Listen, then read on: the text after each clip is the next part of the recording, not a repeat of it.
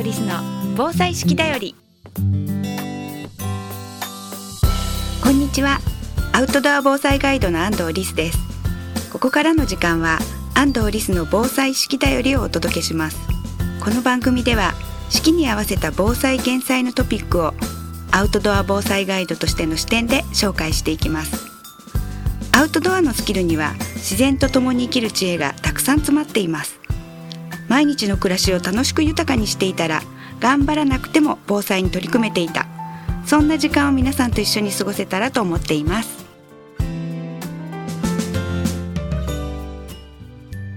安藤リスの防災式だより。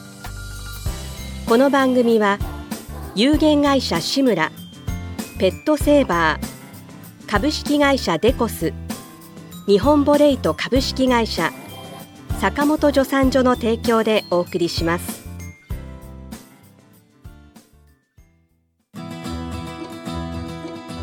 健康工房志村の古民家カフェムクカフェは親子で遊べる木のおもちゃ広場を併設。地元の食材をふんだんに使った美味しいお料理で皆様のお越しをお待ちしています。青梅市新町新青梅街道沿い。詳しくはムクカフェで検索。皆さんこんにちは。突然ですがここでお知らせです。2月13日私の防災講座が西東京市社会福祉協議会主催で障害者総合支援センターで1時から3時までやってます。それの締め切りが本日2月7日までなのでもしよかったら、えー、社会福祉協議会まで申し込んでみてください。さて本日は、えー、株式会社デコス企画部長の田所健一さんにお越しいただいてます。田所さんよろしくお願いします。はい、えー、よろしくお願いします。田所さんのところのデコスというのは、はい、断熱材の会社っていうことなんですが、はい、断熱ってあの多くの人はあんまりピンとこない人も、ね、はい、多かったりするんですがこの前北海道でね、はい、講演してきた時にもともと北海道断熱材たくさん入ってるので、ね。ええ、あの最近暖冬とか言われてちょっと寒くないから、全く暖房つけなかったんですけども寒くなかったんですね。はい、そして、えーと、胆振東部地震の時にあの断熱材をたくさん入ってるお宅っていうのを見せていただいたんですけれどもそのお宅外冬マイナス10度ぐらいとかになってても、朝暖房つければそのまま大丈夫一日中みたいなお家だったので、断熱ってすごいなと思ったんですけれども、えーと、最近お家に断熱材、はい、えー、入れるところも増えてきていると言われてますが断熱材の良さについてお聞かせいただけますでしょうか？はい、えー、っとですね、まあ、簡単に言うと断熱材って何かっていうと、もう家の肌着ですね。肌着。肌着。はいはい、もうシャツとかパンツとかと一緒です。はいはい。でそれがないと要は寒いですよね。あそりゃ寒いですね。外行った時も暑い、はい、暑かったり、はいはい、えー、それをまあ要は防ぐためのものですね。はい、それで今どんどんどんどん省エネが進んでますんで、はい、えー、断熱材の厚さがどんどん厚くなってる。厚みが厚くなってる、えー、そんな傾向です。はい、で日本だと北海道が一番やっぱり進んでる、はいはい、断熱が進んでるところなんで、はい、安藤さん行かれたところはものすごい厚みのある断熱材でもう建てられた家だとそうですよね。何センチぐらいあったか。まあ普通でも30センチぐらいあります。あるんじゃないですか。そんなにはないですか？多分あの壁に断熱材がそれぐらい入ってると思います、はい、はい、まあ、超高性能なんですね。そうですね、えー、はい。なので北海道であの冬場あの T シャツ短パンでビール飲んでるっていうのは本当です、ね、あ本当です。本当です。私も住んだことが実はあってできます、ね、はい、はい。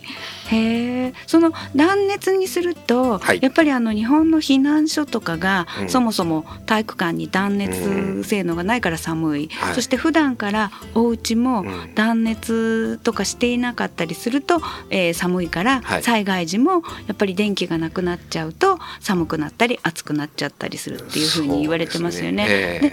あのなんかデコスさんでサザエさんの家、はい、で、えー、どれぐらいあの時代の家が寒いか計算されたりしてるってことなんですけれども、はい、お聞かせいただけますか？えっ、ー、とサザエさんの家でシミュレーションしたことあるんですけれども、はい、あの当時の家はですね断熱材が入ってないんですね、うんうん、サザエさんの家は。はい、で温度をシミュレーションしたら2月の一番寒い時期に、はい、えー、朝6時ですねトイレで、うん、えー、0.5度でした。0.5度、はい、ってことはもう冷蔵庫です。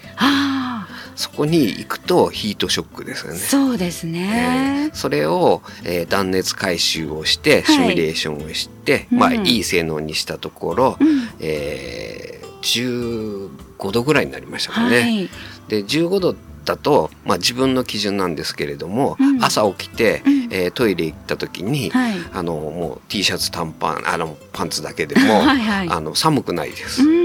そうですね。15度ですもんね。15度あれば大丈夫。でも14度だったら寒い感じがします、そうなんですね、えー、そんな感じでした。ヒートショックで亡くなってる方っていうのが結構あの北海道とかではほとんど亡くなってないのに、はい、まあと関東とか東京とかでやっぱり多いって言われてるのは、はい。はい、今でも断熱されてない家が多いからってことですよね。断熱性能が足りないんです、ね、足りない。15度ってことはないですよね、はい、でえっと WHO、あの世界保健機関で、えー、勧告が出たんですけれども、はい。えー、18度以下の最低温度がですね、はい。えー、そういう家は、うんうん、まあ、健康を害すると。害する、うん、えー、でそういうのが出てるんですけれども、はい、日本の断熱基準っていうのがまだまだ追いついてない、はいはい。えー、断熱だと後進国ですね。そんな感じになってます。はい。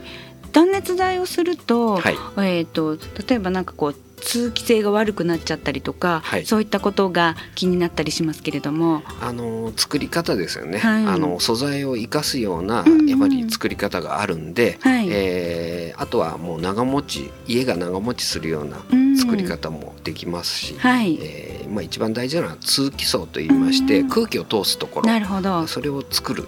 それがもう長持ちさせるコツですね。じゃあもう長持ちさせるコツはあると。ありますあります。で、えー、やっぱりそういうものがあると健康にもいいっていうことですね。で、ね、あとあのエネルギーの省エネ、ね、省エネっていうことにもなるってことで、はい、えー、皆さんえー、増えてきてるってことですよね。ね。私が聞いた話では、あのお肌もなんかこうプリプリになるみたいな、お話聞いたんですけど、はい、体温が上がると、はい、やっぱり人の代謝が良くなってですね、やっぱりそれが健康につながったり、お肌の、ね、良さにつながったりですね、すね。ると思います。じゃあ、はい、断熱の素敵なお話を伺いましたので、来週はもうちょっと、えー、じゃあどんな断熱材を使えばいいのかということについてお聞きしたいと思います。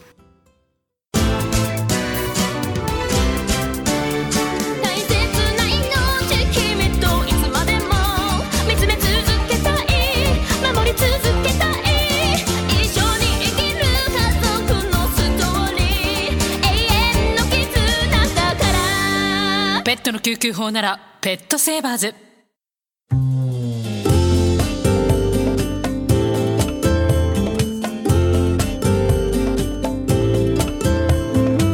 安藤リスの防災式だより。この番組では皆さんからのお便りをお待ちしています。番組へのご感想安藤リスさんへの質問。